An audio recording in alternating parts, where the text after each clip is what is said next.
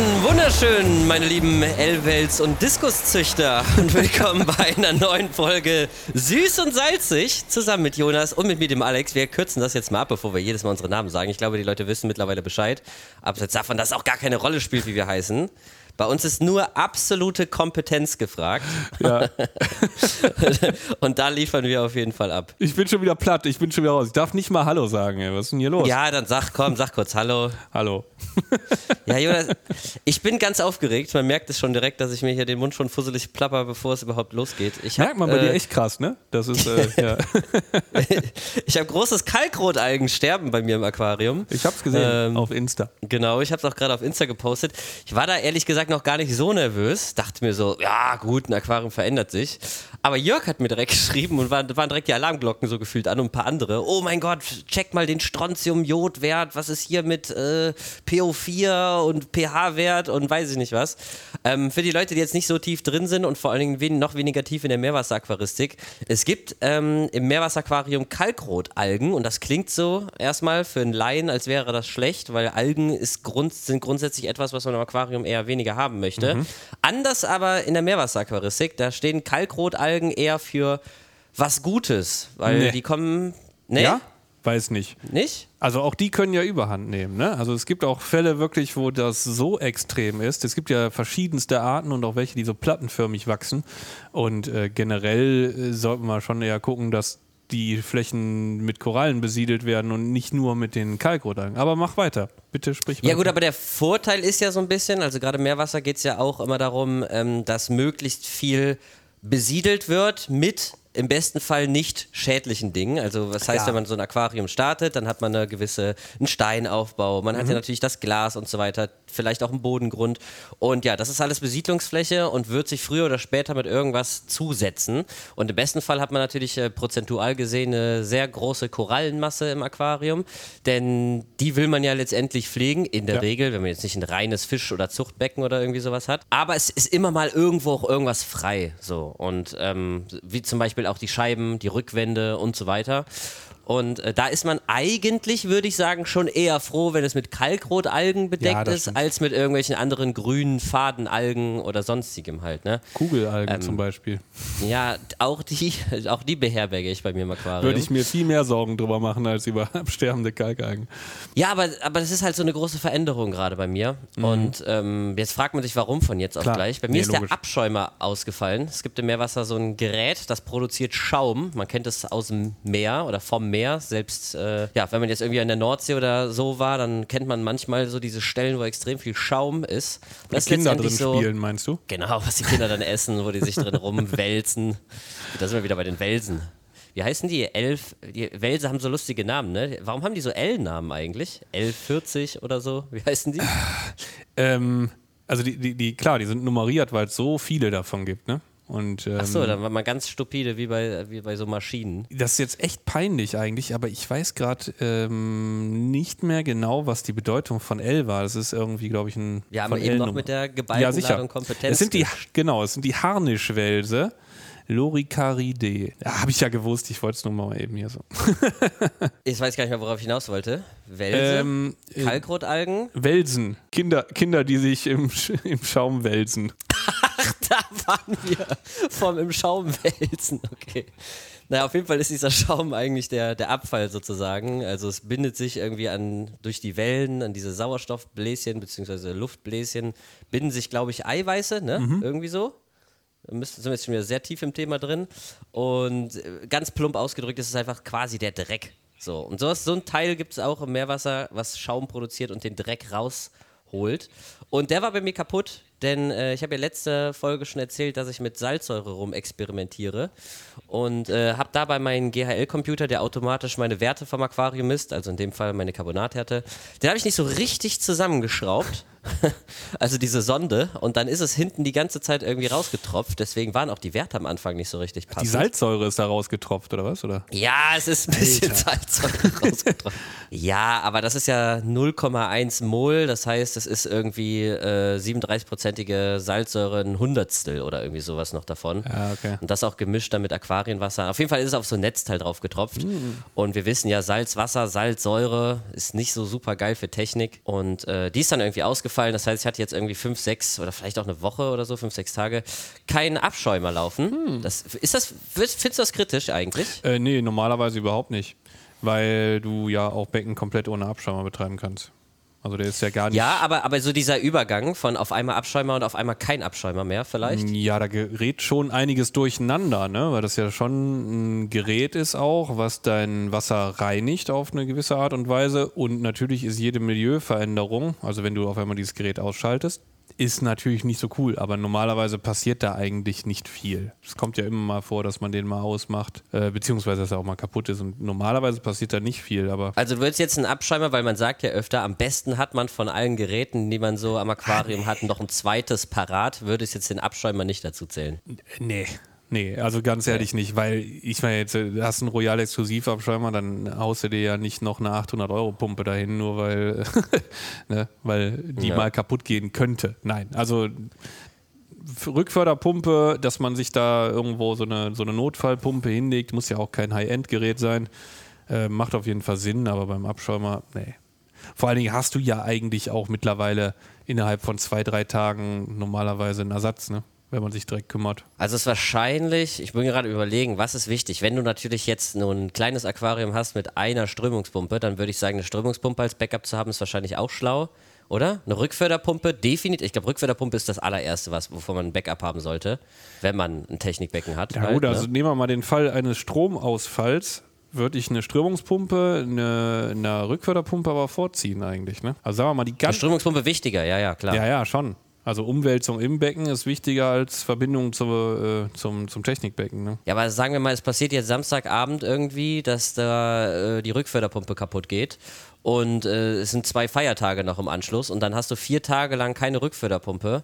Ah gut, du kannst dir den Heizstab, ich wollte gerade sagen, weil das größere Problem wäre dann irgendwann, dass das Becken wahrscheinlich zu kalt werden würde, ähm, aber du kannst ja einen Heizstab einfach direkt ins Aquarium reinhängen. Wobei ist das nicht ein bisschen gefährlich? Der wird ja schon richtig heiß, ne? Ja, doch, für so Schnecken und Seeigel und so ist das nicht so cool.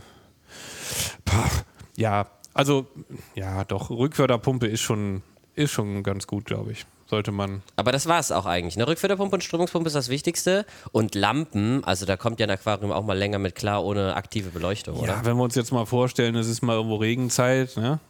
In, in den Tropen, Ja. dann hast du ja auch mal drei Tage wenig Licht. Also ich glaube nicht, dass da geht nichts kaputt. Und in der Regel hat man ja auch noch eine Restraumbeleuchtung, also ja, zum einen Raumbeleuchtung, aber auch zum, zum anderen ist wahrscheinlich irgendwo ein Fenster und so, also ein bisschen was kommt ja schon noch irgendwie rein. Aber einen Abschäumer würde ich jetzt nicht dazu zählen. Also den, den würde ich mir nicht so einfach. Nee, würde ich nicht machen. Habe ich mir auf jeden Fall auch gedacht, gut, dann habe ich alles richtig gemacht und mir nicht irgendwie schnell äh, irgendwie einen Ersatz geholt oder so. Und dann habe ich gedacht, ja gut, eine Woche kann ich den ja jetzt mal ausfallen lassen. Der größte Unterschied ist wahrscheinlich, dass äh, man nicht mehr diesen Gasaustausch in dem Ausmaß hat. Ne? Also man bringt nicht mehr so viel Luft ins Aquarium ein durch, diese, durch dieses Nadelrad und so, was da halt richtig Bläschen umwälzt und so. Ja, denn unter Umständen ist dein CO2-Austrag nicht mehr so, ne? Also wenn du da nicht gut ausgeglichen bist mit dem Becken, dann ähm, dadurch, dass du ja Sauerstoff da massiv einwäscht, geht natürlich auch CO2-Gas aus, ne? Und das ist natürlich. Ich wollte gerade sagen, geht es dir da mehr um den Austrag? Ich dachte jetzt, der Eintrag geht ein bisschen verloren durch den Abschäumer. Jetzt hast du gesagt, dass der Austrag verloren geht. CO2. Ja, also der Eintrag generell von Raumluft, was ja wiederum bedeutet, dass man da auch wieder Sauerstoff mit reinspült, aber auch je nachdem, wie die Raumluft ist, natürlich zu einem gewissen Maße CO2. Ich dachte, dieser Au also den Austrag habe ich jetzt bei einem Abschäumer gar nicht so sehr gedacht. Ich dachte, das geht jetzt viel auch über die Wasseroberfläche und so. Ja, ist eigentlich ein interessanter Punkt, aber ich wäre jetzt eher beim CO2-Austrag auch gewesen. Wobei es gibt ja auch diese ganzen Atemkalkfilter, die ja eigentlich dafür da sind, um das CO2 vorher aus der Luft rauszuholen. Ne? Richtig, genau. So ein Ding habe ich auch hier stehen, weil ich ja so eine permanente pH-Überprüfung habe mit meinem GRL-Computer. Und dann ist tatsächlich aufgefallen, auch wenn ich den, ich glaube, ich habe den einmal kalibriert. Und gerade bei, äh, bei pH ist ja, also pH-Messungen sind ja nicht so easy eigentlich. Ähm, da muss man schon regelmäßig kalibrieren, und auf, um da auf gute Werte zu kommen, also auf richtige Werte zu kommen. Ja, wobei die Tendenz jetzt ja wichtig wäre, ne? Ist es irgendwie runtergegangen? Genau, Oder? darauf wollte ich halt hinaus. Und jetzt im Winter, wo es so richtig kalt war und ich nicht mehr so viel gelüftet habe, hat man extrem gesehen, dass der pH-Wert richtig abgefallen ist. Von vorher immer so bei Pi mal Daumen 8,2 so nachmittags, war ich dann plötzlich irgendwie bei 7,9. Und äh, ja, das war auf jeden Fall krass. Und da habe ich auch äh, Atemkalk angeschlossen das erste Mal. Und das ist richtig krass, wie die Kurve nach oben gegangen ist. Ach. Also der pH-Wert ist richtig krass nach oben gegangen. Ähm, also ich glaube, so zwei Wochen lang ist es täglich immer, war der Peak immer wieder ein bisschen höher. Aber was auch erstaunlich war, und da war ich vorher gar nicht so informiert, ähm, wie krass der dann auch wieder abgefallen ist nach einem Monat. Und dann war ja Jörg letztes Mal bei mir zu Besuch, Ja. hat sich das Ganze angeguckt und der meinte, jetzt muss, kann es wieder sein, dass ich falsche Zahlen droppe, aber der meinte, glaube ich, irgendwie, ja, bei mir ist der schon auch irgendwie nach zwei, drei Wochen ist, ist Atemkalk schon komplett aufgebraucht. Krass. Also er benutzt das auch, ja? Ja, ja, das ist auf jeden Fall äh, auch ein, ein großer Fan davon. Vor allen Dingen halt, wenn der pH-Wert zu niedrig ist, wenn halt äh, man nicht so viel lüftet. Vielleicht sollten wir noch mal kurz darüber sprechen, überhaupt die Auswirkungen von pH im Aquarium. Also von dem, was ich so mitbekommen habe, ist so der Hauptfaktor, dass bei einem stabilen und vor allen Dingen einem also höheren pH-Wert, also ein pH-Wert, der sollte, glaube ich, eigentlich, sagt man zumindest so, da sind wir wieder bei den Aquaristik-Themen, man sagt so, der sollte nicht unter 8 fallen, so grob. Im besten Fall pendelt er sich so bei 8,2 oder sowas ein. Und das soll wohl so die Region sein, in denen Korallen am besten wachsen. Ja, ist auch richtig so. Ja, also ich kenne da jetzt keine Studien oder irgendwie sowas zu, aber das ist halt das, was man so sagt. Hast du da irgendwelche Beobachtungen gemacht? Hast du mal einen pH-Wert kontrolliert und hast dann Unterschiede gemerkt im Vergleich auf den Korallenwuchs? Nein, also ich habe äh, ehrlich gesagt noch nie ähm, den pH-Wert im Meerwasser gemessen. Den habe ich eigentlich immer Krass. Ja, habe ich immer schön ignoriert und äh, bis jetzt muss ich sagen, habe ich auch noch nie Probleme gehabt. Also ich weiß jetzt nicht, wie es gewesen wäre, wenn ich äh, den vielleicht dann doch überwacht hätte. Vielleicht wäre wär dann an der einen oder anderen Stelle noch ein bisschen mehr gegangen. Aber ähm, nö, habe ich nicht. Wir haben früher, äh, sind wir hingegangen und haben ja so Algenfilter benutzt, ne? so ähnlich wie das Triton-Leute auch heute noch machen. Triton ist so ein Versorgungssystem, was ähm, dann auch tatsächlich Algen im Technikbecken, also im Filter, äh, ja, benutzt, um, glaube ich, bestimmte Enzyme umzuwandeln oder irgendwas. So genau habe ich mich da auch noch nicht mit beschäftigt. Aber früher war das eine ganze Zeit lang total modern, äh, sich so Drahtalgen in so ein Refugium zu packen. Und dann haben wir die entweder 24 Stunden beleuchtet, weil das kannst du mit Algen machen. Die dürfen rund um die Uhr Licht haben und wachsen auch kontinuierlich weiter. Die brauchen keine Ruhephase wie Pflanzen oder so. Krass. Ja, oder wir haben es halt gegensätzlich beleuchtet. Also immer wenn dann im Aquarium das Licht an war, war im Algenfilter das aus oder äh, halt, wie gesagt, 24-7. Und äh, Das macht es auch so kryptisch für Leute. Meerwasser hat irgendwie so viele verschiedene Komponenten und Ja, hier nochmal dies, das und jenes. Dann hat auf einmal eine Algen irgendwie im Technikbecken. Ich glaube, als Außenstehender checkt man da gar nichts mehr. Auch als ich von Süßwasser zu Meerwasser gewechselt bin, dachte ich auch, was, was ist das alles? Was macht ihr da? Ja, komisch, ne? Ähm, also das ist äh, tatsächlich, aber das hat, glaube ich, auch nie einer so richtig gecheckt auch, ne? ob das dann wirklich so ist oder wie auch immer. Das Einzige, was ich mit dem pH-Wert gemacht habe, war früher einen Kalkreaktor betreiben, aber das war es auch tatsächlich. Aber ein Kalkreaktor, ist das nicht eine Alternative, ein alternatives Versorgungssystem? Also, dass du quasi nicht Carbonathärte dosierst, sondern Ja, ja, dass genau. du quasi Korallenbruch drin hast und den dann mit, ähm, mit äh, CO2 Genau, und auflösen also hab, lässt. Genau, da misst man dann den pH-Wert im Kalkreaktor selber drin, um die CO2-Zugabe dann zu steuern. Ne? Ach so, das war das Einzige, wo du mal Genau. PH gemessen Ja, hast. Okay. richtig.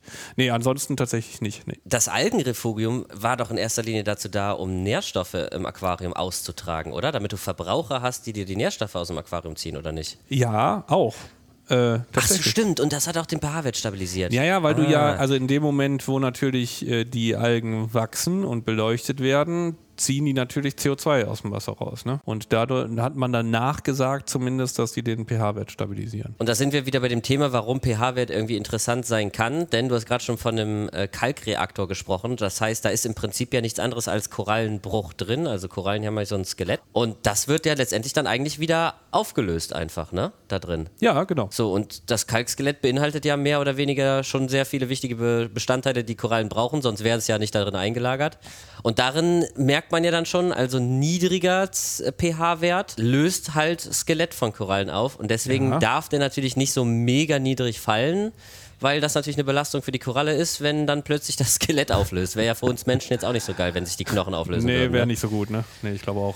Nein, also dazu muss das natürlich in den sauren Bereich äh, irgendwo abfallen, also deutlich unter 7 gehen, äh, damit sich anfängt, dann Kalk aufzulösen. Also wir kennen das auch aus dem Süßwasserbereich, zum Beispiel, wenn wir jetzt Hardscape, also Steine checken wollen, dann kann man ja einfach ein bisschen Essigessenz nehmen und über einen Stein kippen und wenn das anfängt zu blubbern, dann äh, ist halt Kalk drin und wenn nicht, dann halt nicht. Und genauso ist das dann ja im Meerwasser auch. Also wenn das dann Säure oder sauer wird, das Meerwasser, dann fängt sich halt an, Kalk aufzulösen. Aber ich glaube nicht, dass bei dir jetzt das in einen sauren Bereich abgerutscht ist. Ne? Also mein Test sagt es auf jeden Fall nicht. Ich habe direkt gerade alles überprüft, als ich dann hier so viele Fragen von allen Seiten bekommen habe, ja. weil anscheinend auch viele daran interessiert sind, was äh, passiert da jetzt gerade. Also ich habe sowieso Kalkrotalgen waren bei mir gar nicht so ein großes Thema, aber jetzt mit dem großen Aquarium kommen ständig Leute, ne, die kommen nicht zu mir, sondern die schreiben mir auf Insta in der Regel und sagen, boah, was hast du denn so viele Kalkrotalgen? Und auch du hast das ja im Video gesagt, ja. als du mein äh, Aquarium beurteilt hast beurteilt hast. Und äh, ja, ich weiß auch nicht. Also ich habe dafür nichts aktiv getan. Ich weiß auch nicht, was da los ist, aber dieser Wuchs ist auf jeden Fall extrem. Und jetzt ist, würde ich sagen, gefühlt die Hälfte binnen kürzester Zeit weiß geworden. Die sind ja eigentlich so lila. Und äh, ich weiß nicht genau warum. Und ich habe gerade mal reingeguckt. Also mein pH-Wert ist extrem unauffällig. Also der Peak, der, der, den ich sonst habe, der ist vielleicht ein Mühe nach unten gerutscht, mhm. aber, aber um 0,1 oder so. Also ich kann mir nicht vorstellen, dass deswegen jetzt plötzlich alle Kalkrotalgen sterben. Ich hatte hatte einen Temperaturausfall auch noch. Also parallel zu meinem Netzteil, was kaputt gegangen ist, ist einfach mein Heizstab kaputt gegangen. Und das muss mir mal bitte eine erklären. Also du hattest einfach eine richtig gute Woche eigentlich jetzt, ne? So aquaristisch gesehen, ja, ne? Aber da, und da sind wir gerade wieder bei dem Punkt, was ist wichtig, was sollte man als Backup haben? Ich hatte einen Heizstab als Backup. Das ist schon mal nicht schlecht. Das ist nämlich auch noch eigentlich ein wichtiger Punkt, äh, wenn der mal ausfällt. Denn je nachdem, was man so für Temperaturen zu Hause hat und so, kann das schon mal blöd sein. So zwei, drei Tage, kein Heizstab, schon nicht so geil auch, ne, oder? Ähm, ja, wie gesagt, kommt immer drauf an, was man so für Temperaturen zu Hause hat. Also ich kenne ganz viele Leute, die ein Meerwasserquarium betreiben, die überhaupt keinen Heizstab drin haben. Das heißt, was haben die dann für eine Temperatur? Also für eine Wassertemperatur? Ja, also im, Winter so, was weiß ich, 23 Grad oder so, reicht ja vollkommen aus. Ne? Boah, also meins fällt auf jeden Fall unter 23 Grad. Okay. Also meiner ist jetzt ähm, binnen eines Tages, ne nicht mal, weniger noch, ist die Temperatur gefallen bei mir auf 22,3 oder so. 22, ja, da wird es dann auch irgendwann eng, das stimmt, ja. Das heißt, bei mir wäre es auf jeden Fall schwierig, aber mit was betreibst du dein Aquarium eigentlich? Mit was für einer Temperatur? Tatsächlich äh, würde ich den, äh, setze ich den die Untergrenze so bei 23 Grad, 23, 23,5 und dann ist auch gut. Also wenn die dann im Sommer äh, warm werden, dann, also im Sommer brauchst du ja nicht zuheizen, ne? Ist ja so. Also denke ich mal bei dir jetzt auch nicht, ne? Nee, nee, auf keinen Fall. Aber deswegen stelle ich mir auch gerade, äh, oder stelle ich dir gerade die Frage, weil ähm, ich glaube, das ist ja so, abseits jetzt von den Lampen, die Geschichte, wo man mit am meisten Strom sparen kann, ne? Ja, auf jeden Fall. Also ich habe es damals bei mir im Laden einfach auch mal ausgetestet, ne? Weil ähm, ist ja logisch, wenn man so große Becken hat, die auch noch offen sind, große Oberfläche da geht natürlich temperaturmäßig einiges drauf und ähm, dann habe ich mal ein bisschen ausgetestet und habe auch mal längere Zeit im Winter äh, einfach bei 22 Grad, 22,5 das äh, bei einzelnen Anlagen ausgetestet und ganz ehrlich, ich habe keinen Unterschied gemerkt. Ne? Wenn man sich so Temperaturkurven okay. auch ähm, mal anguckt, ähm, jetzt vom Roten Meer oder so, ne, dann, also so 23 Grad oder 24 Grad kann da, glaube ich, sogar auch schon mal vorkommen. Müsste ich jetzt auch noch mal reingucken, hatte ich, glaube ich, aber irgendwann mal gemacht. Und ähm, also da, ich würde nicht, also äh, beim Heimaquarium so normal würde ich nicht unter 23 Grad gehen. Das muss einfach nicht sein. Ich bin aktuell bei 24, aber habe auch schon viel darüber nachgedacht, auf 23 runterzugehen. Aber ich habe irgendwo mal wieder was aufgeschnappt, dass äh, quasi je weiter man unter zumindest 24 oder 25 Grad geht, desto langsamer ist dann auch vielleicht doch wieder Stoffwechsel und dementsprechend auch der Wuchs so irgendwie. Mhm. Man kennt das ja vom Kühlschrank, je kälter was ist, desto weniger schnell schimmelt irgendwie was oder breiten sich Bakterien aus oder so. Und dann dachte ich irgendwie, ja, dann schiebt das so ein bisschen den Stoffwechsel nach unten. Und das will man ja eigentlich nicht. Man will ja schon schnell wachsende Korallen in der Regel haben. Ich weiß nicht, wie groß der Faktor halt eben ist. Da müsste man dann halt wieder irgendwelche Studien halt mal ja. dran, dran machen oder so. Aber das macht ja kein Mensch. Wobei, doch. Temperatur, Korallen und Temperatur muss doch ein Thema sein, ja, gerade müsste, mit Klimawandel. Müsste so. theoretisch auf jeden Fall ein Thema sein. Also ich habe gerade mal hier geguckt, äh, so in Hurghada zum Beispiel, Rotes Meer, ne? da stehen ja schon so drei, vier Korallen mal drin rum. Ähm, da geht es schon knapp unter 21 Grad im Januar, Februar. Wirklich? Ja. Krass. Ja, und im Moment sind so 22 Grad, ne? so bis April ungefähr. Und dann geht es im Sommer geht es schon mal hoch bis 30 Grad auch, ja. Bis 30? Mhm. Krass. Ja. Das hätte ich nicht gedacht. Aber dann muss es doch auch irgendwelche Beobachtungen geben, äh, ob die jetzt bei den kalten Temperaturen schneller oder langsamer wachsen oder in den ganz hohen und so. Also es muss sich doch irgendwie, ich glaube, ich könnte mir schon vorstellen, dass sich das irgendwie auswirkt. Ob das jetzt große Auswirkungen sind, sei jetzt mal dahingestellt. Aber das würde mich mal schon interessieren. Aber das ist wieder vielleicht auch ein Punkt, wo ihr vielleicht irgendwelche coolen Quellen, irgendwelche Studien habt oder so, oder irgendwo mal was gehört. das ist ja eh immer die beste Quelle in der Aquaristik. Ich habe mal gehört. Ich habe genau. da mal was gehört. naja, auf jeden Fall, worauf ich eigentlich hinaus wollte, mein Heizstab ist kaputt gegangen.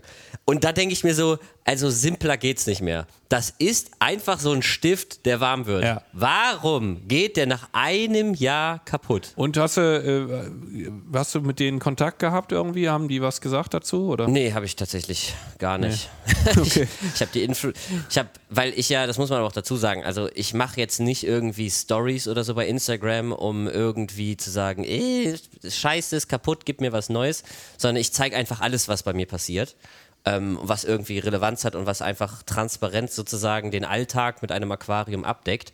Und auch das habe ich halt einfach eine Story drüber gemacht. So hier, ne, ist kalt geworden, so sind gerade die Werte äh, ne, mein Aquarium ist gerade mal ein Jahr alt und so und habe eine Story gemacht und habe die da drin getaggt, einfach nur, weil ich, also ja. ich habe die jetzt nicht ähm, so getaggt, dass man das sieht. Ich habe es so an die Seite geschoben, dass es keiner sieht, dass die getaggt sind. Okay. Aber ich mag es halt auch nicht hinter den Rücken über irgendwen nee, zu sprechen. Denk mir so, mhm. dann tagge ich die, die sehen das, vielleicht hassen sie mich auch, dass ich das so öffentlich mache, aber es ist halt Nein, einfach also die ganz Wahrheit, ehrlich, ist kaputt gegangen. Jedes technische Gerät kann ja mal kaputt gehen. Du kannst ja auch einen Porsche holen und der hat irgendeinen Defekt oder so, ja. Ich meine, das ist einfach Ne, das ist, ich wollte gerade sagen, so wie du letztes Jahr menschlich. Ne? Das ist ja auch nur ein Mensch.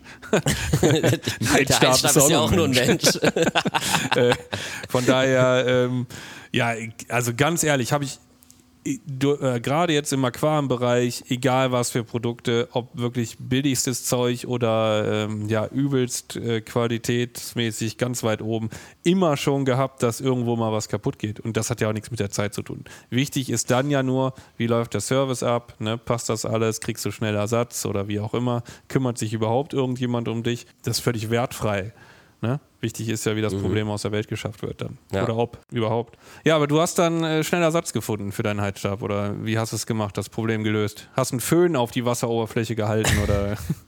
Ich habe mich reingelegt und das mit Körperwärme geregelt. Ah ja, also, auch gut. nee, äh, ich habe tatsächlich noch einen 500 Watt Heizstab hier gehabt. Das war tatsächlich ein 800 Watt Heizstab. Boah, Alter, das ist aber auch ein bisschen drüber, oder? Ich weiß nicht, ich habe damals gegoogelt und dann stand da irgendwie die empfohlenen, ich, kann's, ich kann ja nochmal parallel nochmal gucken, für was der empfohlen wurde. Ja. Aber von der Literzahl äh, hat das gepasst und okay. dann habe ich den einfach genommen. Aber 500 Watt reicht auf jeden Fall auch ohne Probleme. Aber, aber nicht, also nochmal kurz, das ist einfach nur so ein Stab, der wird warm. Ja. Das finde ich schon verrückt. Der ist ja auch, das ist ja auch nicht mehr so einer, der irgendwie so selbstregulierend ist oder so, also der quasi so eine Temperatureinstellung mit drin hat, ähm, sondern das ist ja wirklich einfach nur so ein Stift.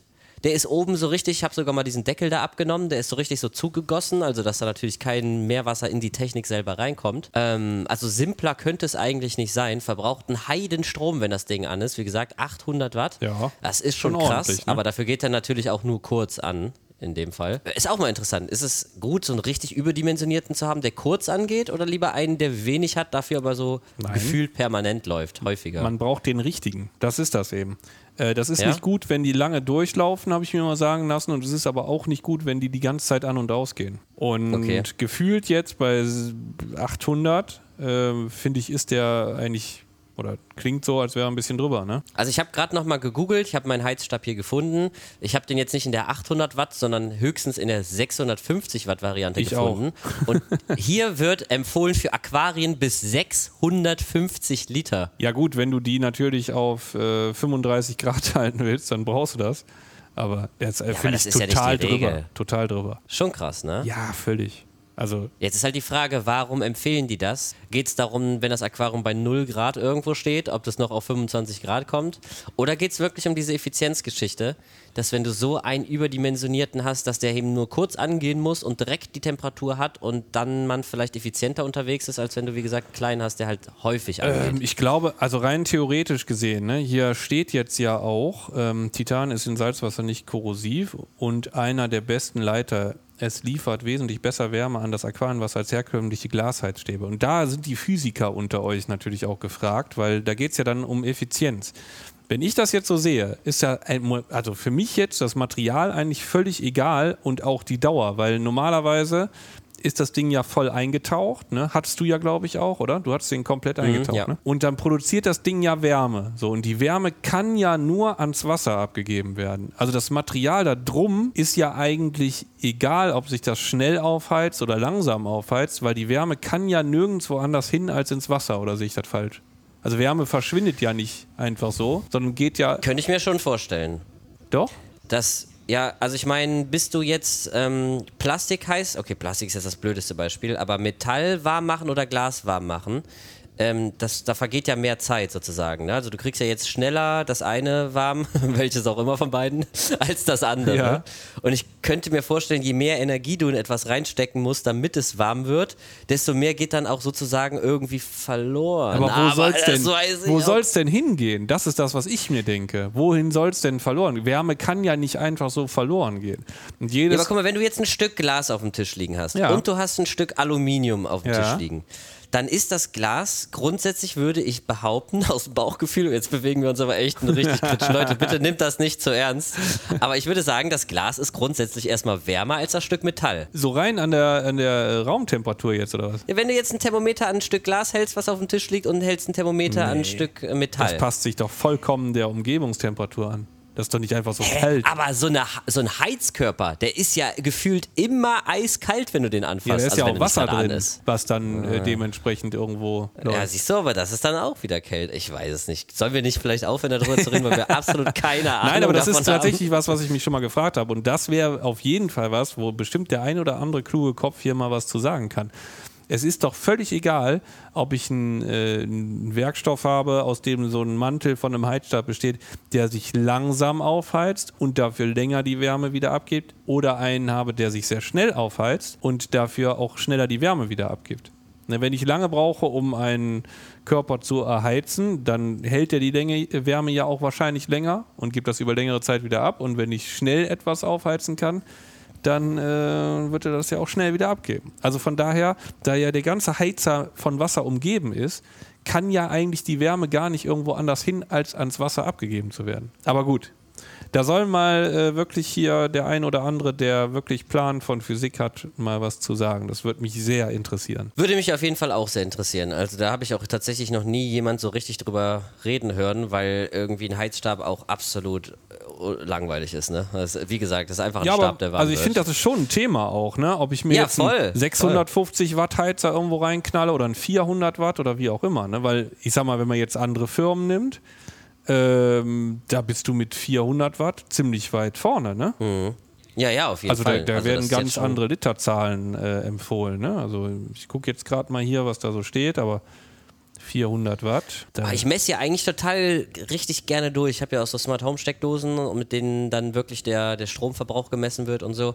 Jetzt kann ich natürlich meinen alten leider nicht mehr messen. Also ich weiß nur, was der jetzt auf die gesamte Zeit verbraucht Ja. hat. Das heißt, ich könnte dann, wobei, könnte man auch mal hochrechnen. Ah, müsste ich mal schauen. Ähm, Also, aber gut. Jetzt nehmen wir mal die Firma mit dem großen E hier, ne? äh, aquaristisch gesehen. Die haben einen 400 Watt Heizer, der wird für Aquarien von 1000 bis 1200 Liter empfohlen. Ach krass, völlig andere Angabe. Bei einer Maximaltemperatur von 32 Grad. Auf jeden Fall ist er kaputt. Ich habe noch, ich habe ihn rausgeholt, ich habe ihn nochmal angeschlossen. Da tut sich nichts mehr. Der neue wird knallerheiß. 500 Watt reicht auf jeden Fall, um meine aktuelle Temperatur von 24 Grad zu erreichen und zu halten. Äh, bei einer Raumtemperatur von glaub, 22 Grad oder 21,5 oder so ist irgendwie hier drin. Ich glaube 22. Okay? Ähm, ja, ob jetzt, wie gesagt, der Stromverbrauch höher ist, keine Ahnung. Ich habe auf jeden Fall dann auch alles Mögliche generell wegen meinem Kalkrot-Algensterben durchgemessen. Aber keine Ahnung, Carbonat hätte passt, ist bei 7,7. Calcium passt, ist bei 440. Äh, Salinität sollte stimmen. pH ist, wie gesagt, nicht groß abgerauscht. Also, ich weiß es nicht. Ich lasse es offen. Entweder es gibt es bei mir auf Insta oder wir werden vielleicht nochmal kurz, äh, wenn sich irgendwas herausgestellt hat, nächste Folge dann über meine äh, Problematik, wenn man es so nennen kann, Das mit den. Kalkrotalgen sprechen. Das Leiden. Das Leiden. Genau. Ja, ja, äh, interessantes Thema. Ne? So Ursachenforschung im Aquarium ist ja eh immer so ein Ding. Ne? Wo geht man da hin? Äh, wen fragt man überhaupt? Mal, egal wen man fragt, man kriegt irgendeine Antwort. Habe ich mal gehört, weiß nicht, aber gefühlt, je mehr Leute man fragt, desto verwirrter wird man manchmal auch. Ne? Ist ja auch so ein Ding. Ja, woran hattet ihr liegen? Woran ist auf jeden Fall die? Überschrift. Richtig, ja. Und ich habe eine kleine Algenexplosion im Ablegerbecken, weil ich da keine wirklich äh, algenfressenden Tiere drin habe. Klar, ich habe Schnecken drin, ich habe einen Seeigel jetzt drin, aber so diese buschigen Aufwüchse, die sind auch, glaube ich, ein Riesenthema im Meerwasser, also im Süßwasser natürlich auch. Aber im Meerwasser hat man ja oft diese ganzen kleinen Helfer, die wirklich Algen fressen, anders als im Süßwasser. Auch da sind wir wieder bei diesem Thema, als ich damals mit Süßwasser angefangen habe, war das Thema, oh, kleines Aquarium, Achtung, du hast krasse Schwankungen. Ähm, und, aber es gibt ja auch so coole Tiere, die so cool Algen fressen. Ne? Da sind wir wieder bei den L-Welsen und so, bei diesen Saugwelsen, die so einen Saugmund haben. Da dachte man als Kind schon immer cool, die können richtig cool Algen fressen, die hängen immer so an der Scheibe. Die Scheibenputzer. Aber, genau, die Scheibenputzer. Aber sind wir mal ehrlich, also ich fand das jetzt im Süßwasser, also Scheibenputzer sowieso nicht, ja. ne? was fressen die? Vielleicht so leichte, schmierige Aufwüchse oder so, die man so gefühlt fast gar nicht sieht, aber die fressen ja keine wirklich Algen, ne? oder? Boah, doch, es gibt ja voll viele Tiere, die Algen fressen. Im Süßwasser. Ja, aber diese ganzen Scheibenputzerwälse, mm, diese doch. ganzen L-Wälse. Also ja, ja doch. Ich habe ja zum Beispiel hier in meinem Süßwasserbecken habe ich auch so diverse Probleme mit Algen auf einmal gehabt. Ich habe mir bei Martins Fische habe ich mir zwei Apistogramma Agassizi geholt und der Martin, der Grüße hat, gehen raus. Grüße gehen raus. Der Martin hat mir ganz bewusst, und ich unterstelle das ganz explizit, mir eine Handvoll äh, Algensporen in die Tüte geworfen, nur um mich zu ärgern. Nein, natürlich kann man Algen nicht übertragen, da kommen wir auch nochmal vielleicht drauf. Ähm, äh, also den Martin wird mit Sicherheit keine Schuld treffen. Äh, ja, und dann äh, habe ich auch mit dem Jörg ein Video gemacht und dann sind wir zur Zoobox gefahren und es gibt natürlich, ähm, war mir auch bekannt, es gibt äh, viele algenfressende Fische. Also nehmen wir siamesische Rüsselbarben oder die Netzpinselalgenfresser sagt ja, der Name ja, ja schon.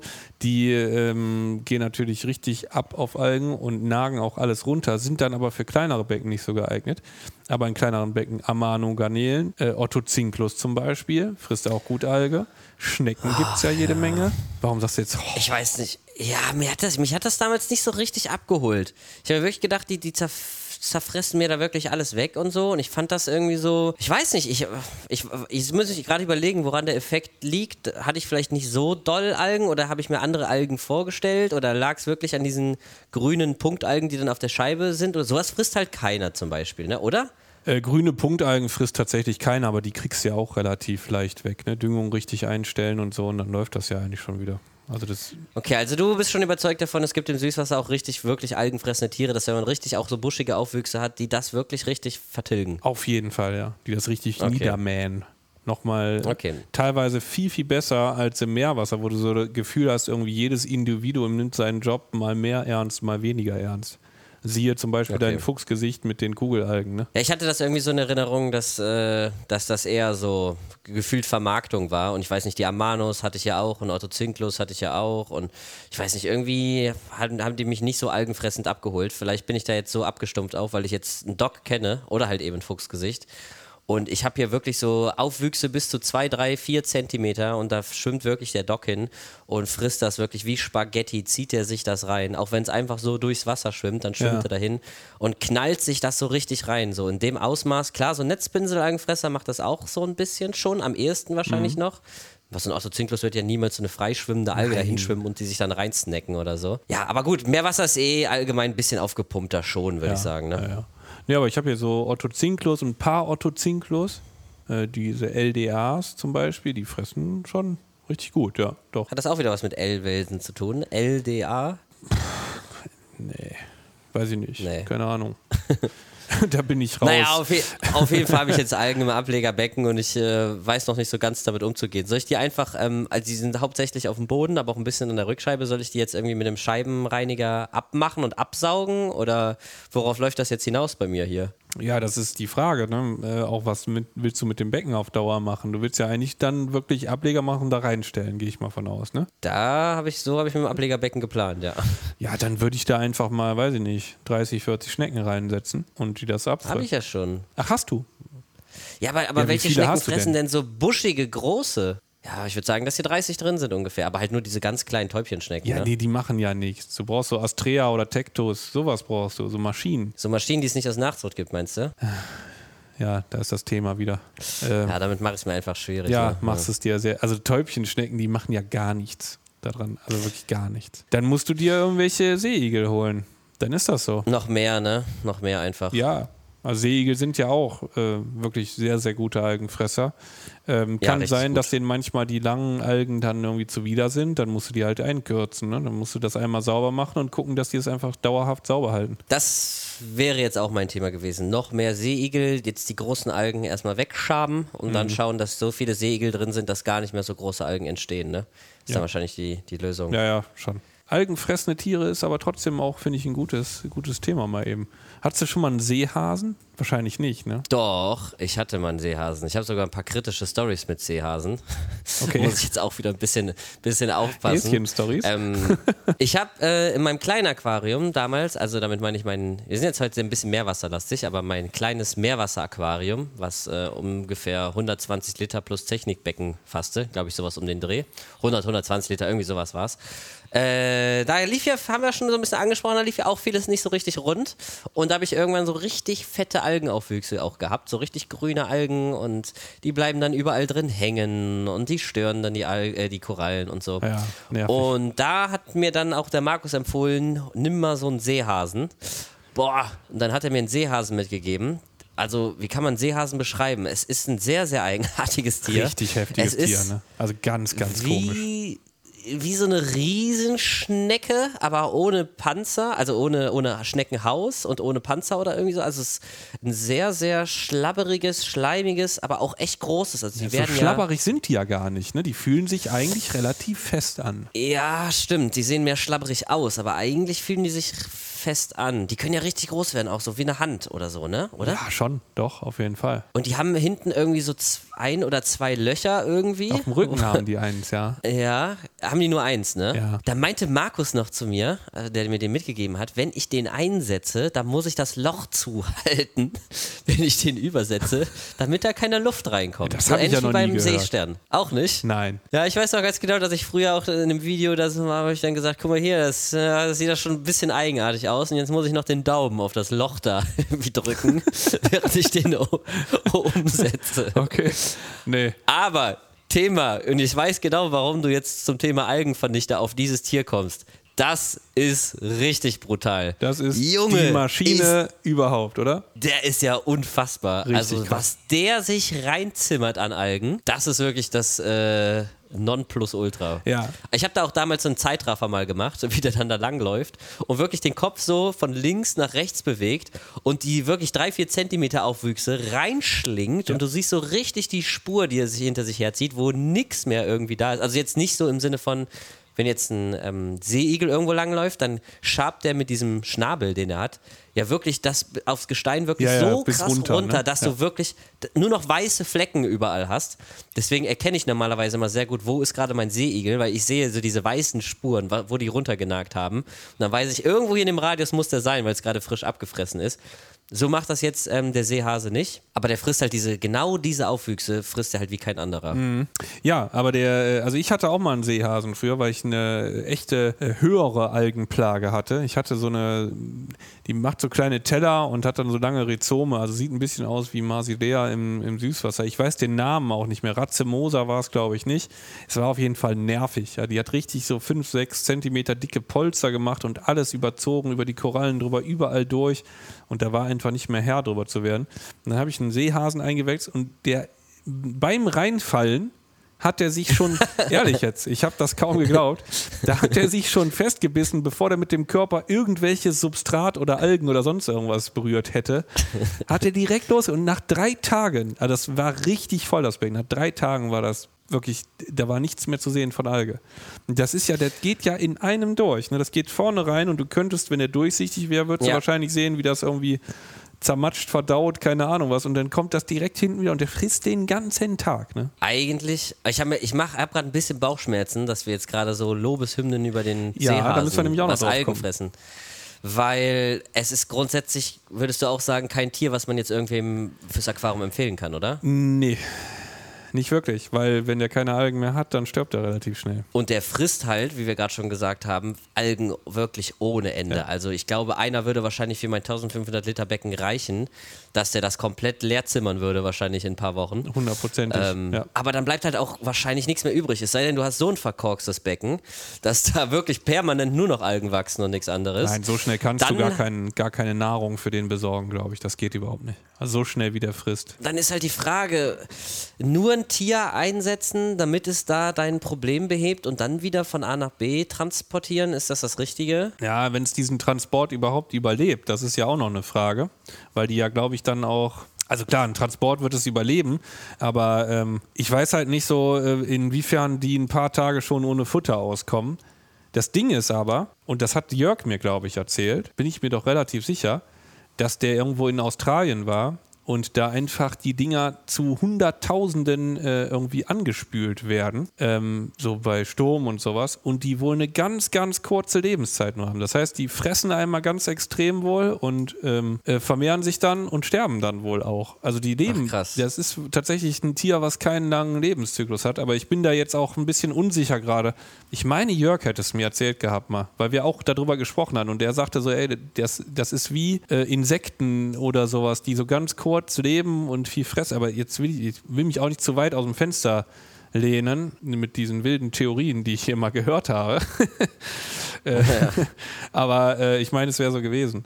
Nee, aber grundsätzlich finde ich halt auch, der ist so eine Notlösung, bevor dein ganzes Becken äh, irgendwie platt geht, weil irgendwas total aus den Fugen gerät, ähm, dann sollte man sich trotzdem darum kümmern, dass der irgendwie im Anschluss ähm, ja, wie, irgendwo hinkommt, wieder, wo es weitergeht für den. Ne? Also ich finde jetzt nicht, dass das ein Tier ist, was man sich jetzt einfach nur so für sein Becken bestellen sollte und danach ja, pff, muss er halt sterben. Das finde ich schon ziemlich blöd. Also wäre für mich die aller, allerletzte äh, Lösung, sowas. Klingt auf jeden Fall, als hätte die Natur sich da irgendwie was überlegt, dass wenn es mal irgendwo Problemfälle irgendwie in irgendwelchen Meeren irgendwas Algenmäßiges gibt, dass man da so ein richtig, der schnell da ist, schnell vertilgt, aber sich dann, wenn das Problem quasi aus der Welt geschafft wurde, sich auch wieder vom Acker macht. Ich versuche gerade parallel zu googeln.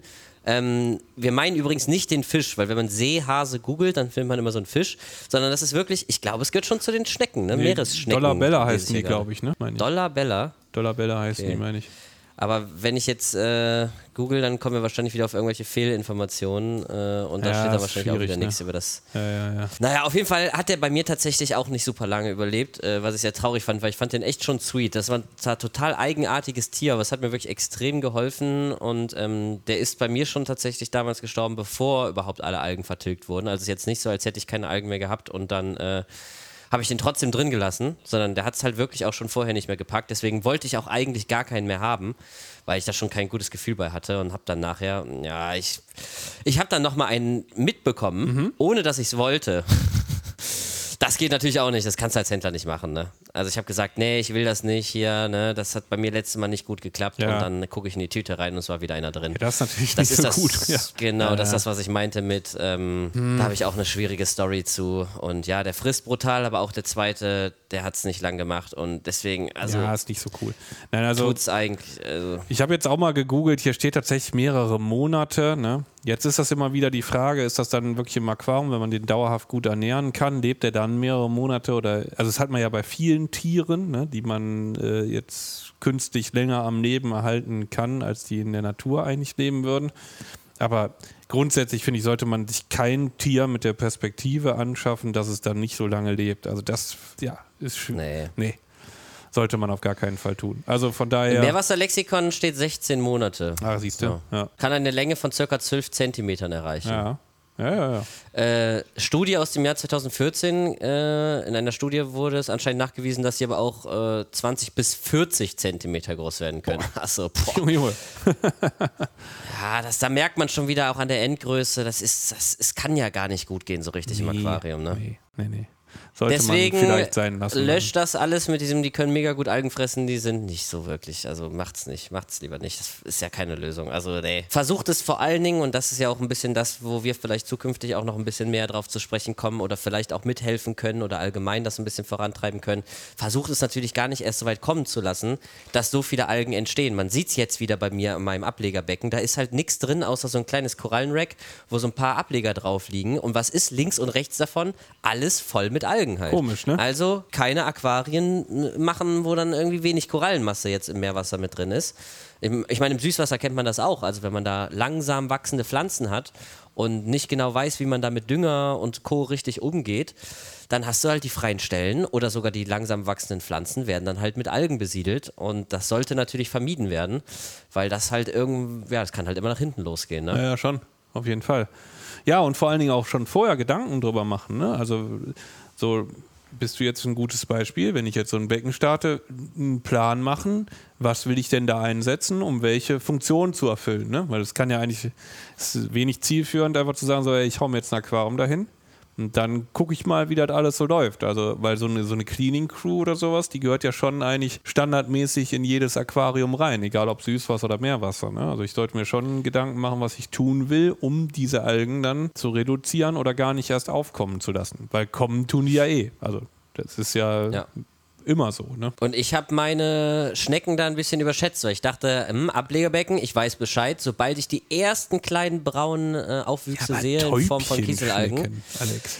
Es sind nicht nur Täubchenschnecken, es sind auch Ohrschnecken mit drin, die auch sehr, sehr klein sind. Äh, Und es ist auch bestimmt, ich würde sagen, vielleicht drei Turbos drin. Ich weiß aber auch diese kleineren Turbos, ich weiß nicht so genau. Ja, ich bin schlecht bestückt mit, Sch- mit Schnecken, weil ich halt nur Nachzuchten habe und die vermehren sich bei mir auch, aber die ganzen, also diese größeren Turbos, die wirklich diese kegelförmigen äh, Häuser Ja. haben, die wachsen jetzt auch nicht so mega, mega schnell. Ich habe schon einige Babys davon auch. Äh, Turboschnecken. Babys? Mhm. Geht das überhaupt? Müsste, ja, ich habe, äh, es gibt ja so viele, aber Turbo Bruneus zum Beispiel. Das sind diese Runden, ja auch ne? So, so mit so einem Runden, wie so ein Turban oder so, ne? Genau, deswegen heißen die, ja genau, die heißen auch Turbanschnecken, glaube ich. Ja, genau, Mhm. Ist so, richtig. ne? Die habe ich auch zum Beispiel und davon gibt es durchaus auch äh, Nachwuchs. Und ähm, ja, Ja, aber die stimmt. Mhm. Masse reicht dann wahrscheinlich einfach noch nicht. Deswegen Die, die mal in den Pumpen hängen. hätte ich jetzt wieder mehr reingeschmissen, theoretisch, wenn ich was gehabt hätte. Hatte ich aber nicht, deswegen habe ich es mir wieder unnötig schwer gemacht. Aber jetzt weiß ich wieder Bescheid, ungefähr kann abschätzen, äh, da muss mehr her. Bei meinem, ich weiß nicht, was sind es, um die 200 irgendwas Liter? Das bin ich jetzt nicht so genau drin. 1,30 Meter mal 70 Mhm. und 35er Höhe, muss man jetzt nochmal ausrechnen. Da hätten jetzt noch mehr Segel reingemusst. Und das sehe ich auch wieder im Süß- und Salzig-Forum so oft, die Leute, ah, ich krieg Algen, was mache ich jetzt? Ja, am besten hast du schon mehr oder weniger von Anfang an, sobald es die, sobald die ersten Aufwüchse da sind, hast du sofort Schnecken drin und dann Genau. nicht irgendwie fünf oder zehn. Kommt natürlich immer auf die Aquariengröße drauf an, aber ordentlich. Also man muss schon ordentlich rein und auch ordentlich Seeigel und so. Das ist, da ist man halt mal ein bisschen geizig, weil das vielleicht jetzt Schnecken nicht so die Tiere sind, wo man sich denkt, boah geil, die wünsche ich mir, die will ich haben, die will ich beobachten. Die sehen jetzt me- mega krass aus, aber die haben wirklich einen ultra, ultra wichtigen Effekt halt. Ja, ne? auf jeden Fall. Und man muss sich natürlich auch Gedanken machen, welche Konstellationen, ne? Also äh, Einsiedler mit Schnecken ist immer, finde ich, immer schwierig, ne? Generell Einsiedler, bisschen overrated, was Algenfressen betrifft, oder? Ja, ich finde auch. Also für mich ähm, gehören die nicht mehr wirklich, also in, in meine Meerwasseraquarien gehören die nicht mehr rein, ne? Muss ich ganz ehrlich sagen. Ich finde die cool. Schmeißen auch schon mal gerne eine Koralle um und so, ne? Ja, ich finde die cool zum Beobachten. Also sind auch echt lustige Tiere, ne? Und also die kleineren Arten, wie dieser Cardinati oder Tricolor-Einsiedler, die gehen auch noch, finde ich, ne? Aber es gibt ja dann auch, also wird auch gerade wegen dem schönen Aussehen, werden ja diese Elegans, diese blau-schwarz geringelten, hast du, kennst du bestimmt auch, ne? Die werden ja schon. Ja, ich habe noch nie welche gehabt. Ich finde die richtig cool, aber bei mir ist es nie dazu gekommen, weil ich immer gehört habe, dass die irgendwie, das war damals schon irgendwie Thema, dass die Schnecken killen. Ja, ist auch so. Ne? Wenn die ein neues Haus haben wollen, dann gehen die da dran. Dann nehmen sich die Schnecke und zerren die da raus ne? und essen die dann auch Also noch. Ja. Nicht, weil die Hunger haben, sondern einfach wirklich, weil die das Haus wollen. Ja, die Intention lässt sich jetzt schwierig erfragen, aber in der Regel laufen die dann hinterher auch mit dem Haus rum. Ne? Also kann natürlich beides sein, so eine Kombi. Ne? Ich wollte gerade sagen Win-Win-Situation, aber das ist ja Win. passt nicht so ganz. Äh. Aber hat, ich glaube, Claude hatte da mal von, von Fauna mal ein Video drüber gemacht, auch, ähm, dass man die Einsiedler irgendwie auch ein bisschen an den Scheren erkennt, je nachdem, wie groß die Scheren, desto aggressiver sind die oder so. Das sind dann so Kampfscheren, die mit den großen. Ja, es gibt da schon große Unterschiede, ne? Auf jeden Fall. Also es gibt welche, die sind wirklich richtig räuberisch auch, ne? Und es gibt welche, die fressen viel Aufwuchs.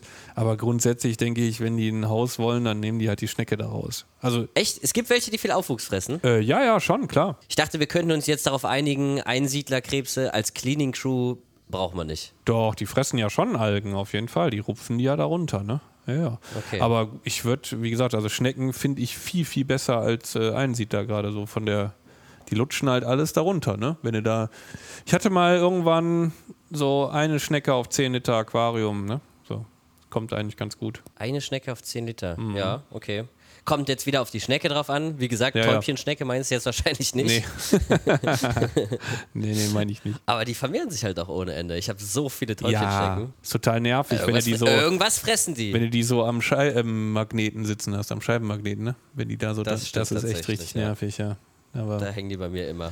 Ja. Nee, also da, äh, klar, Algen sollte man immer irgendwie gucken, dass man da denen schon vorbeugt. Ne? Und ich finde auch, also ich mag ja so Kalkrotalgen zum Beispiel bei dir, ich mag das gar nicht so gerne. Finde ich auch auf den Scheiben nicht so schön unbedingt, weil das Ich auch nicht. Ich auch nicht. sieht immer so ein bisschen schmuddelig aus irgendwie. Ich weiß nicht so. Also sehr, auch wenn die schön rosa sind und so, äh, ist nicht so, dass. Ja, also ich finde, das Becken wirkt mit so Kalkrotalgen schon irgendwie so vital, aber wahrscheinlich auch eher so, wenn man sich auskennt und irgendwie weiß, dass es. Ja, es ist ja kein schlechtes. Du, du kannst ja Nein. nicht sagen, ein Becken ist voller Kalkrotalgen. Also wenn das, wenn die da sind, dann. Nein. ne, dann ist das ja schon mal ein gutes Zeichen irgendwie. Aber ich bin ja auch ein Riesenfan von total cleanen Aquarien. Also wirklich komplett cleane schwarze Rückwand wäre für mich das Nonplusultra. Ja. Aber bei meinen 3,70 Meter ist es halt ultra viel Arbeit. Hätte ich jetzt wieder meinen 50 x 50 Cube, dann würde ich das sogar noch durchziehen, einmal die Woche da drüber zu gehen. Aber bei mir da über der Couch Ja, und so, da sind wir auch wieder generell beim Thema, ein Aquarien so aufzustellen, dass man gut dran arbeiten kann, hat schon auch seine Vorteile. Dann ist die Hemmschwelle schon niedriger, auch mal Sachen anzugehen, als wenn es wie bei mir jetzt irgendwie an der Couch und dann auch eine Abdeckung und dann noch Lampen relativ eng über der Wasseroberfläche und so. Äh, Und wenn du dann noch ein so tiefes Aquarium, also ein sehr hohes Aquarium, wollte ich damit eigentlich sagen, hast, wo du dann irgendwie schwer bis unten dran kommst und so. Das sind alles so Geschichten, wo es einem dann noch schwerer fällt, irgendwelche Sachen anzugehen halt, ne? Auf jeden Fall. Aber dann ist es ja umso wichtiger, dass man sich tierische Helfer quasi holt, die das dann erledigen. Ne? Zum Beispiel finde ich auch gerade für Becken so in der Größe Diademseeigel ganz cool. Also äh, ich werde mir auf jeden Fall einen reinsetzen. Ähm, Sind es die mit den ganz langen Stacheln? Ja. Wo sich die Kauderni-Babys eigentlich drin verstecken? Ja. Ah, krass. Find Darf man aber nicht reinpacken dann, ne? Nee, sollte man besser dann nicht tun. Ne? Aber die sind zum Beispiel auch so, die, die raspeln ja wirklich alles runter. Ne? Und man denkt dann immer durch die langen Stacheln, dass die dann äh, die Korallen umschmeißen und so. Ne? Aber wenn die angeklebt sind, überhaupt kein Problem. Die können sich überall reinfalten, auch durch kleine Löcher und so, äh, weil die die Stacheln wirklich komplett so in eine Richtung äh, ja, bewegen können. Und dann kommen die auch durch Spalten durch und sowas. Das sind echt ganz coole Viecher. Also ich finde, die sind zum Beispiel völlig äh, unterbewertet. Also ähm, bei größeren Becken würde ich die immer einsetzen. Finde ich total gut. Sehen ja auch schön aus, ne? Das kommt ja auch noch dabei. Ich krieg richtig Bauchschmerzen, wenn du das gerade erzählst. Mir tut das richtig, mir tut das physisch richtig weh. weil du mal reingetreten Weil- bist oder was, oder? Nein, nein, weil ich so, ich bin so Fan geworden auch von der Meerwasseraquaristik, unter anderem auch wegen dieser Diversität. Es gibt so geile Tiere, wir reden hier von Einsiedlern, von irgendwelchen Diademsiegeln, die so ultra lange Stachel haben. Es gibt so coole Garnelen, es gibt so coole, teilweise auch Krabben und so und Warum irgendwelche kriegst du jetzt Partner. Bauchschmerzen? Ja, ich krieg Bauchschmerzen, weil ich nur Nachzuchten Ach so. habe und ich kann das alles nicht einsetzen. Ich finde das richtig schade. Ich habe Diadem so ein geiles Aquarium. Diadem gibt es mit Sicherheit als Nachzucht. Echt? Bestimmt. Habe ich aber noch nie von gehört. Doch, bestimmt. Diademsee. Kann ich, ich habe wirklich alles durch. wieder Ich habe alles angeregt hier. gesuchtet. Nicht als Nachzug, Nachtzucht erhältlich. Diadem setosum heißt er. Nicht Nachzucht. Nein, wüsste ich auch. Ich bin doch hier voll drin. Hm. In diesen Na ich versuche ja alles irgendwie, was irgendwie geht, als Nachzucht zu kriegen und irgendwie einzusetzen. Aber das ist richtig traurig. Ich habe so, ich habe meinen Mespilia globulus, das ist der rötliche mit Ja. diesem blauen Körper, ist Ja. auch super schön. Ist ein super schönes Tier, auch super klein. Kann man auch gut in kleinere Aquarien einsetzen. Hatte ich in meinem 50 x 50 x 50 Cube damals auch drin. Hat auch super funktioniert. Ähm, war ich super happy mit, aber ja, aber ja, dann hört es auch schon auf halt. Dann hört es halt auch schon auf mit der Diversität. Keine Garnelen außer Vodemanis oder Kykentalis aktuell so richtig, ähm, die auch gut sind, also die ja auch die, wenn es um Plagen geht, ähm, zum einen ähm, Montipora Gelege, Montipora Schneckengelege fressen sollen, aber die Sollen. siehst du halt nie. Sollen. Ja, tun die das? Doch, aber da sind richtig viele richtig überzeugt von. Echt? Das glaube ich schon. Okay. Ja, das glaube ich schon. Ähm, Grüße gehen an der Stelle raus an Toms Korallen. Der hat sich, glaube ich, auch in sein Aquarium direkt irgendwie, weiß nicht, weiß jetzt auch nicht mehr, wie groß es war, aber der packt sich dann 20, 30 Stück davon rein. Und dann, äh, die fressen nicht die, die Schnecken selber, aber halt die Gelege. Und ähm, ich glaube, gehen die nicht auch an, an Glasrosen? Ja, ja, Stimmt. Glasrosen. aber dann dürfen die natürlich wieder nicht zu doll zugefüttert werden und so. Aber die siehst du halt nicht. Die Nee, siehst die du gar weg. nicht. Also ich sehe meine alle fünf Monate mal irgendwo, sehe ich einen Fühler rausgucken und ich Mhm. habe zwei Stück drin. Aber ich sehe die wirklich gar nicht. Nicht mal, wenn ich mich anstrenge. Ich finde die nicht mal.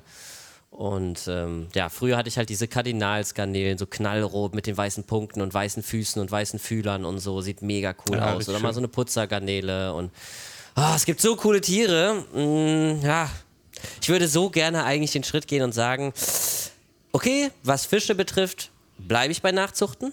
Reicht mir auch. Ich habe zum Beispiel einen gelben Dock, der auch in einem großen Aquarium die großen Aufwüchse frisst und so, wobei man sich auch, haben wir auch in den letzten Folgen schon drüber gesprochen, drüber streiten kann.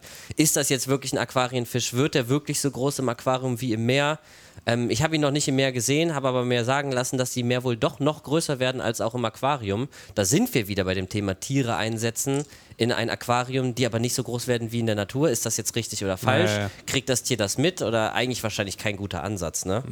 Nee. Aber die Frage ist ja, also wenn man jetzt zum Beispiel nach dem großen deutschen Meeresbiologen geht, der ja, äh, also wenn einer Fisch ne, und so, ähm, ich, ich glaube, dem, der sagt ja zum Beispiel irgendwie Wirbellose und so, ist ja alles okay, ne? ist nicht so schlimm, kann man ruhig machen in Aquarien. Ja, aber das ergibt, also wenn das so ist, ich, das weiß ich jetzt tatsächlich nicht. Ach stimmt, der hat doch sogar gesagt, bei Süßwasser, glaube ich, ist geht er auch noch mit.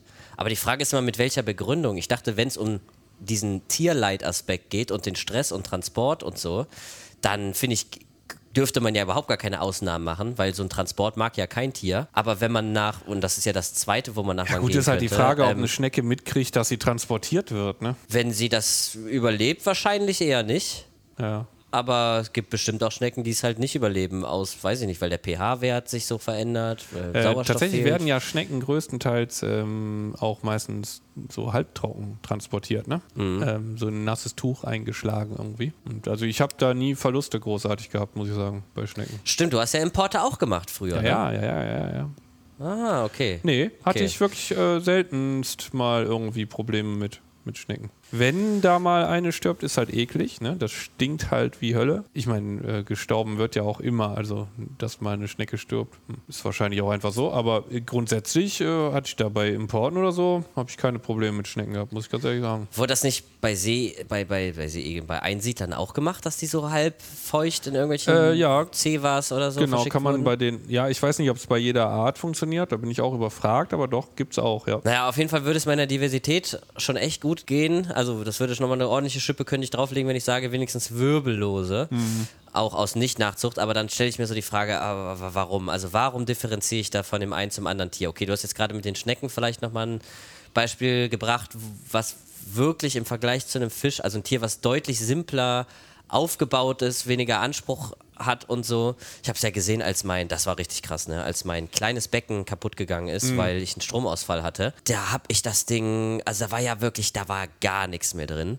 Und nach fünf Wochen oder so gucke ich da nochmal rein und sehe auf einmal eine Schnecke da drin rumlaufen.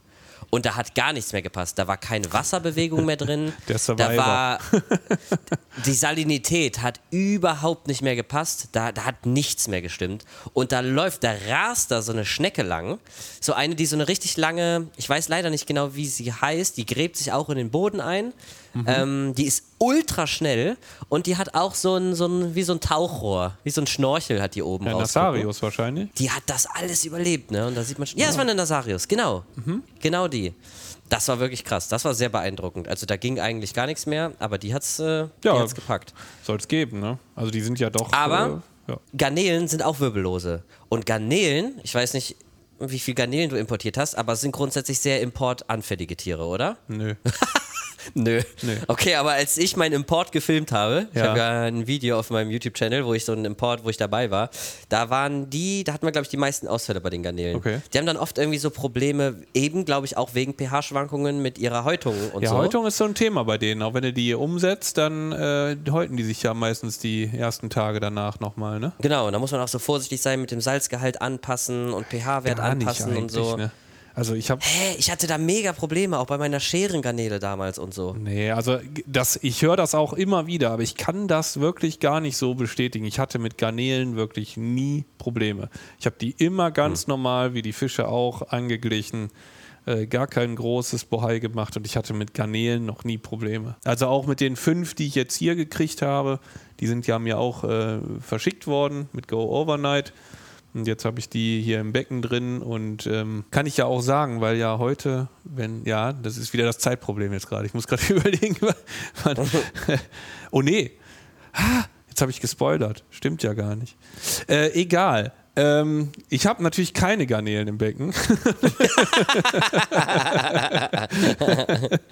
Ja, aber ganz ehrlich, also das ist jetzt nicht so ein harter Spoiler zu sagen, Nein, dass nein, Garnelen nein, drin sind, oder? gut. Also die könnt ihr dann im Video von Jonas, könnt ihr euch die anschauen, welche sind, wie die aussehen und wie sie angekommen sind. Genau. Aber das war der Preview. Ich glaube, es war davon, es war, glaube ich, davon auszugehen, dass du Garnelen im Aquarium haben Ja, wirst. Ne? nee, also auch äh, tatsächlich dann über Nacht quasi äh, versendet und ganz normal eingesetzt, jetzt ohne Tröpfchen oder sonst irgendwas und äh, überhaupt kein Problem, alles cool.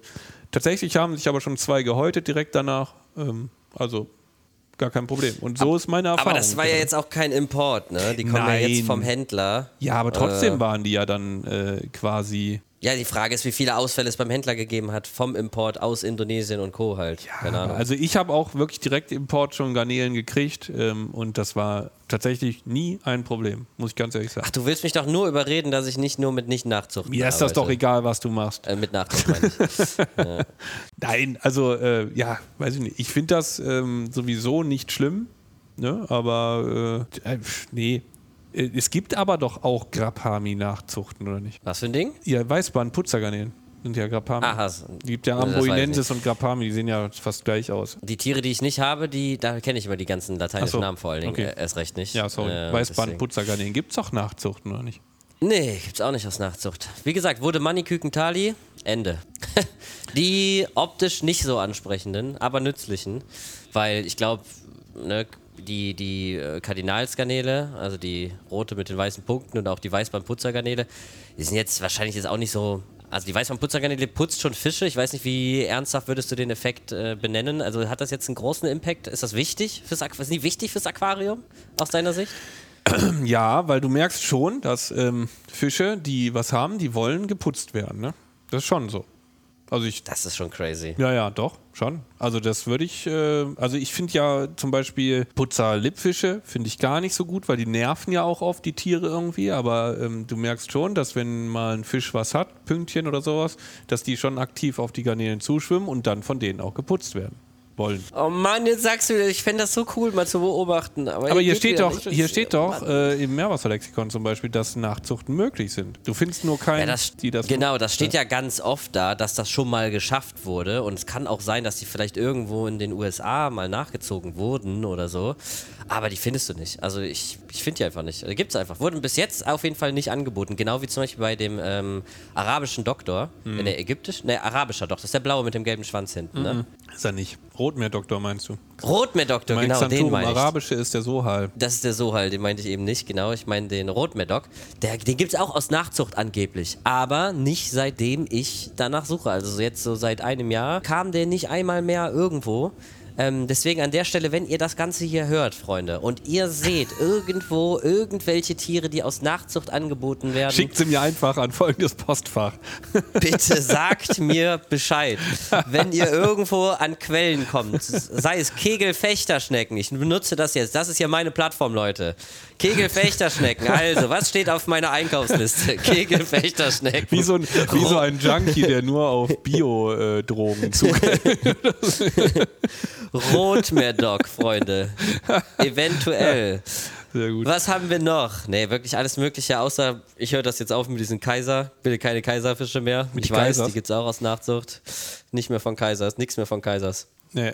an der Stelle. Ja, nee, Ja. also ich denke, das ist tatsächlich was. Wobei ich äh, jemanden kenne, der schon Arkantops durchgebracht hat. Mhm. Genau. Ja, gut, aber die kriegst du ja. Also die, die Zwergkaiser, die kriegst du ja gefühlt an jeder Straßenecke, werden die dir angedreht. Ja, wenn ich ja beim Rewe beim? Parkplatz. Ja, ja, klar. Ja, okay. Das ist schon gewöhnlich, ne? Das ist schon so dann so. Wenn du mm, durch Amsterdams Gassen gehst, Ja, kriegst du ja. ja mehr Akantops angedreht als alles andere. Kommt so ein Typ mit einem langen braunen Mantel, macht den auf, ne? Und dann hängen da die Fischtüten drin. Die, da hängen da die Zwergkaiser Wem drin. ist es noch nicht passiert? Man kennt das typische Geschichten aus der Meerwasseraquaristik. Genau, aber also ja, musst du dir halt überlegen. Ich denke aber, es wäre wahrscheinlich besser, wenn du einfach dabei bleibst, weil du wirst dir ja mal was dabei überlegt haben. Und einknicken ist ja eigentlich nicht so cool, ne? Finde ich. Richtig. Deswegen mache ich das nicht, aber deswegen muss ich in dem Moment mit körperlichen Schmerzen, zu, also muss ich damit kämpfen. Ist schon so heftig, der Wenn- Entzug, dass es sich körperlich äh, auswirkt, ja. Ja, ey, ich habe hier so ein geiles Aquarium. Ich habe hier 3,70 Meter hinter der Couch. Ich starre schon da 3,70 rein. Meter. Ich liebe Letztes Mal es. waren es noch 3,65 Meter. 65. Entschuldigung, Entschuldigung. 70 ist schneller als 65. Ich dachte, ich könnte das einfach schneller. Wir haben nicht mehr viel Zeit. Wir sind schon wieder über eine Stunde hier im Podcast.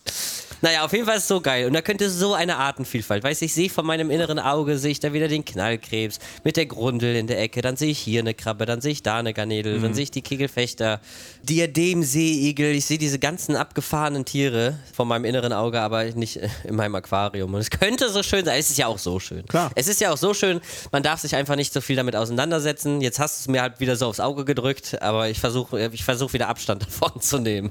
Ja, nee, stimmt schon. Ähm, aber also es muss ja auch nicht immer alles sein, ne? So, ist ja einfach. So, Genau. Und generell. wo soll das denn alles enden? Wo soll das alles enden? Und generell ist es ja auch so, dass ja laufend neue Arten nachgezüchtet werden. Von daher bist du ja perspektivisch erstmal ganz gut aufgestellt, sag ich mal so. Ja. Da wird ja noch einiges kommen, dass du dir noch den ein oder anderen Wunsch erfüllen kannst. Ja, und das, aber das stimmt sogar gerade, was du sagst, denn ne, es hat ja auch was, so eine gewisse Vorfreude. Wenn jetzt irgendein Tier plötzlich nachgezogen wird, was ich ultra geil finde, dann freue ich mir ja einen Ast ab, ne? Was meinst du, wie ich mich dann darauf freue? Und Ja, ja. Äh, sonst könnte ich das einfach kaufen, bestellen, es ist da, ich gewürze ein, ich setze ein, es ist da. Man erfreut sich natürlich trotzdem dran, klar. Aber diese, diese Freude, wenn jetzt irgendwie was nachgezogen wird, und das hat ja auch so einen gewissen ähm, Informationseffekt. Also, weißt du, wenn, wenn ich was so einsetze, dann kriegen die Leute es mit und ich kann sagen, hey, das gibt es jetzt aus Nachzucht, dann kann man auf das Thema noch mehr aufmerksam machen und so. Ist ja alles eigentlich gar nicht so schlecht. ja, Deswegen stimmt. werde ich mit schw schweren Herzens dabei bleiben. Solange mein Aquarium das zulässt, wenn irgendwas völlig nach hinten losgeht und ich doch mal irgendwie doch was brauche, was ich aber jetzt mittlerweile nicht mehr wirklich glaube, wenn ich jetzt noch beim ähm, Koralleneinsetzen weiterhin darauf achte, mir keine Monty-Schneckenplage oder sowas irgendwie reinzuziehen. Und auch da könnte man, wie gesagt, vielleicht her drüber werden mit Kükentali oder so oder wurde Mhm. Oder so. Ich hatte ja schon welche, tatsächlich, ähm, in meiner? Anacropora drin sitzen. Ja. Ah, okay. Monty-Schnecken in einer Anacropora sitzen. Ja, macht Sinn. Die musste ich schon dreimal irgendwie rausholen und davon befreien und dann neu dippen und dann waren sie wieder da und da haben mir auch ne? schon alle gesagt, jetzt, jetzt brauchst du auf jeden Fall Lippfische, kommst du nicht drum herum, die sind überall im Becken. Aber nee, die saßen nur in der Anacropora und ich habe jetzt schon, weiß ich nicht wie viele Monate, keine mehr gesehen und alles steht auch Ja, so also das heißt also- natürlich nicht, dass nicht noch irgendwo eine sitzt, aber die kommen ja oder die bemerkst du ja eh meistens erst an Korallen, wenn die schlecht stehen. Ne? ist ja wie bei allem, auch die ähm, Acropora-Würmchen und so, das merkt man ja immer erst, wenn die Korallen nicht mehr so gut, also wenn die mal einen Knick kriegen irgendwie, dann merkt man das. Ne? Ansonsten stehen die ja ganz normal und äh, ja, fressen da so ein bisschen dran rum, aber das behelligt die Koralle in der Regel nicht so. Ja, meine An- Anacropora fand es nicht so gut, aber die stand auch Die nicht stand so halt gut. dann Jetzt die nicht so Frage, gut, ja. st- stand die nicht so gut, weil die, wobei die, jetzt sind keine Monty-Schnecken mehr drin und die will bei mir auch einfach nicht. Diese grüne Anacropora, die Hm. will. Ich habe eine orange, die wächst super, die grüne, die will einfach nicht. Naja. Ich, wir haben eigentlich, also ich habe auf jeden Fall noch viele coole Nachrichten bekommen auch. Ähm, jetzt sind wir aber schon wieder so lange hier im Podcast dran. Vielleicht können wir die nächsten Folgen ähm, wieder mit einbinden und dann noch ein bisschen näher drauf eingehen. Eine Sache wollte ich noch sagen. Ja. Ähm, hast du ja wahrscheinlich auch mitbekommen. Jetzt habe ich den Namen wieder vergessen. Ich hatte Der- Geburtstag gestern, oder? Was kommt? Ich hatte auch gestern Geburtstag. Bitte gratuliert mir alle nachträglich. Eine, eine Auf Sache wollte ich Fall, noch bitte. sagen und das hast du wahrscheinlich mitbekommen. Ich hatte gestern Geburtstag. Nein, du hast doch das Becken, haben wir letzte Folge drüber gesprochen, in Belgien aufgebaut, beziehungsweise umgebaut. ah ja, Ähm, genau. Hm? Und der Kollege, dessen Namen ich mal, ich kann mir ja nicht den. Namen merken. Sebastian Vettel war es, glaube ich. Ja. Der ähm, hat uns geschrieben und eine Story gemacht, dass er ja den letzten Podcast gehört hat und äh, wir darüber gesprochen haben, inwiefern vielleicht die verschiedenen Becken, die ja zwar in einer Anlage sozusagen drin sind, also vermeintlich das gleiche Wasser haben sollten. Ja. Inwiefern die dann wirklich in der Praxis dann auch die gleichen Wasserwerte haben. Äh, das hat er sich angehört und er hat jetzt ähm, ICPs rausgeschickt, also Laboranalysen von den einzelnen Becken. Und wir dürfen gespannt auf das Ergebnis warten. Äh, Aquarien in einem Kreislauf an verschiedenen Standorten trotzdem irgendwie, äh, wie sehen die Wasserwerte aus? Sind die so gleich oder Ja, werden cool, wir ne? signifikante Unterschiede feststellen können? Also finde ich Ja. auch cool, dass hier wirklich daran teilgenommen wird an unseren Überlegungen und äh, ja, vielleicht können wir noch ein paar Sachen gemeinsam als Community hier herausfinden. Wäre ganz cool, hat ja einen coolen Mehrwert auch. Ja, bahnbrechende Erfahrungen, die man teilen kann. Erkenntnisse, ja. Erkenntnisse. Wir müssen ja, wir müssen ja in der Aquaristik auch irgendwie nach oben kommen. Wir müssen ja auch was dafür tun und dann halt mit Studien, auch wenn es vielleicht kleine Maße Studien sind, wenn einer dran teilnimmt, aber Ich weiß nicht, ob das so repräsentativ ist, aber wir, genau, wir tun ja unser Bestes, damit wir alle So. irgendwie weiter und vorwärts kommen. So sieht es nämlich aus. In diesem Sinne, oder? Äh, take das auf jeden Fall easy, ne? Nehmt das Leben nicht zu ernst. Und äh, wir sehen uns nächsten Freitag wieder, oder? Zuverlässig sind wir, oder? Werden wir zuverlässig? Oh Gott, ich sag dazu nichts, weil das geht dann immer nach hinten los. Ja, ne? ich wollte gerade sagen, das ist so wie, äh, wenn ich zum Dustin sage, während einer Pflegetour, äh, heute kommen wir aber gut durch, ne? Dann Ja. fährst du um die Ecke und hängst im Stau. Also sa sagen wir einfach mal nichts. Wir geben auf wir jeden sind auf Fall keinen Fall alles. zuverlässig. wir sind auf gar keinen Fall zuverlässig und äh, baut auf keinen Fall drauf, dass nächsten Freitag wieder eine Folge vom Podcast kommt. Ähm, Ja, nee. ja, kann sich keiner drauf verlassen. Alles klar, wir sind Schönen raus. Abend, schönen Mittag, schöne gute Fahrt, äh, guten Morgen, schlaf gut, bis dann. Jo, tschö, tschö.